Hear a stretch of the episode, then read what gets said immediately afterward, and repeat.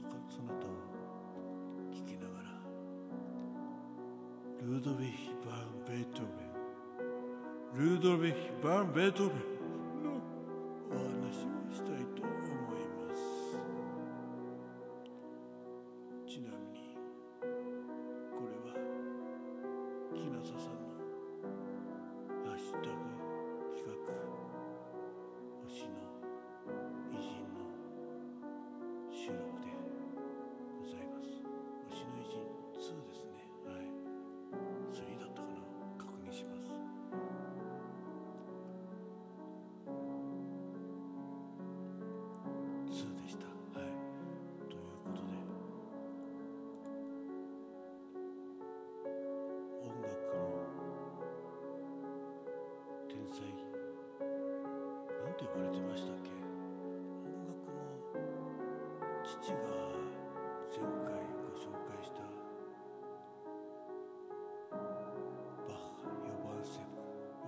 バスチャン・バッハだったと思います。がまあ後から出てくるかもしれませんし。出てこないかもしれません。でも最後までお聴きください。ザッキー・ベンジャミンが推す偉人ルドルフィ・バン・ベートーベンはドイツの作曲家そしてピアニストでもあります。1770年12月16日頃頃に生まれたということでね。日にちは定かではないのかもしくは年数も定かでないのかはザッキー・ベンジャミンは知りません。亡くなったのは1827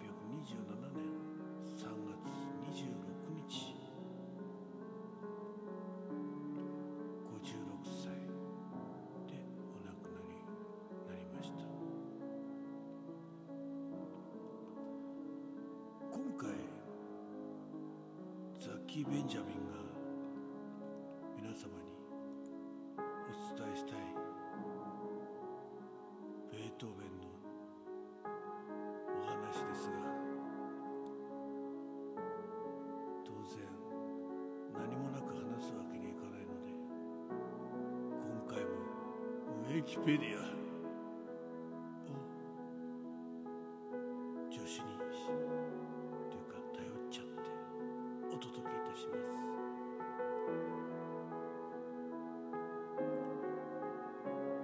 ートーベンはいろいろな病気を抱えて生涯病気と闘いながらこれらの名曲を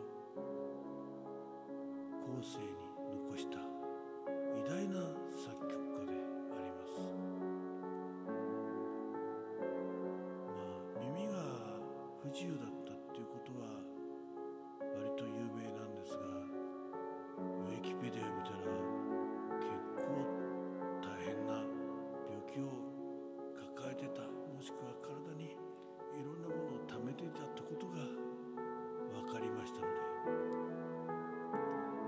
ついて読んでいきたいと思います。ウィキペディアのベートーベンのページの死因と健康についての章でございます。慢性的な腰痛や下痢は終生悩みの種であった。死後に行われた解剖では肝臓腎臓脾臓のほか多くの内臓に損傷が見られた。これらの病の原因については諸説あり定説はない。近年ベートーベンの毛髪から通常の100倍近い鉛が検出されて注目を集めた。鉛は聴覚や精神状態に悪影響を与える重金属である。しかしベートーベンがどのような経緯で鉛に汚染されたかについても諸説あり以下の通りである。ワインの甘味料として用いられた酢酸鉛とする説。もう一つは1826年の1月から肝障害による腹水治療を行ったアンドレアス・ババウルフ医師が腹部に針で穴を開け腹水を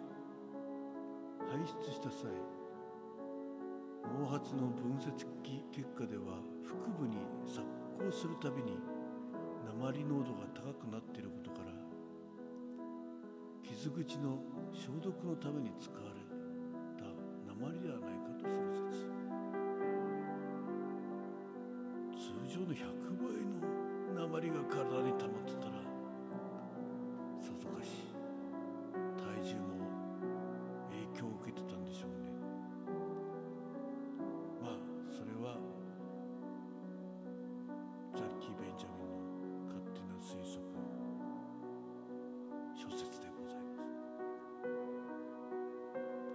2023年ケンブリッジ大学を中心とした国際研究チームにより毛髪のゲノム解析が行われベートーベンは死の1ヶ月前に B 型肝炎になりに感染し遺伝的な肝臓病になりやすい体質であったこと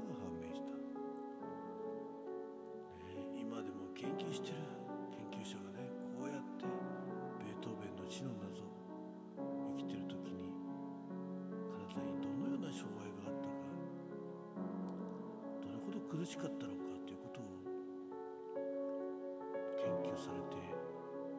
るんですね。誠にありがたいことでございます。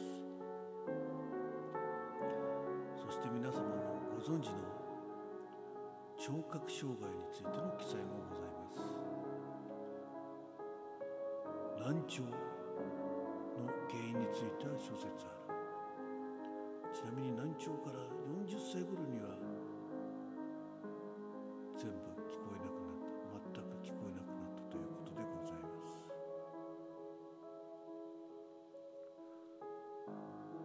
じ耳硬化症耳硬化小説、ね、ちょっと読み方は分かりませんが耳という字に固まる効果ね小説でございます。電音性の難聴中耳の耳高血耳小骨、絹あぶみのうちにうちのあぶみ骨が硬化し振動を伝達できず音が聞こえなくなる病気。現代では手術で改善される、うん。当時は無理だったんでしょうね。ベートーベンの難聴が耳硬化症である論拠としてベートーベンが人の声は全く聞こえていなかったにもかかわらずかかわらず肖像画のモデルになっていた時後ろでピアノを弾いていた甥のカールが失敗するためにそこはおかしいと注意したエピソードが挙げられるこれは耳硬化症のに特有の人の声は全く聞こえなくなるがピアノの高音部の振動はわずかに感じ取ることができる。性質であると考えられる。またベートーベンは歯とピアノの鍵盤をスティックでつなぐことで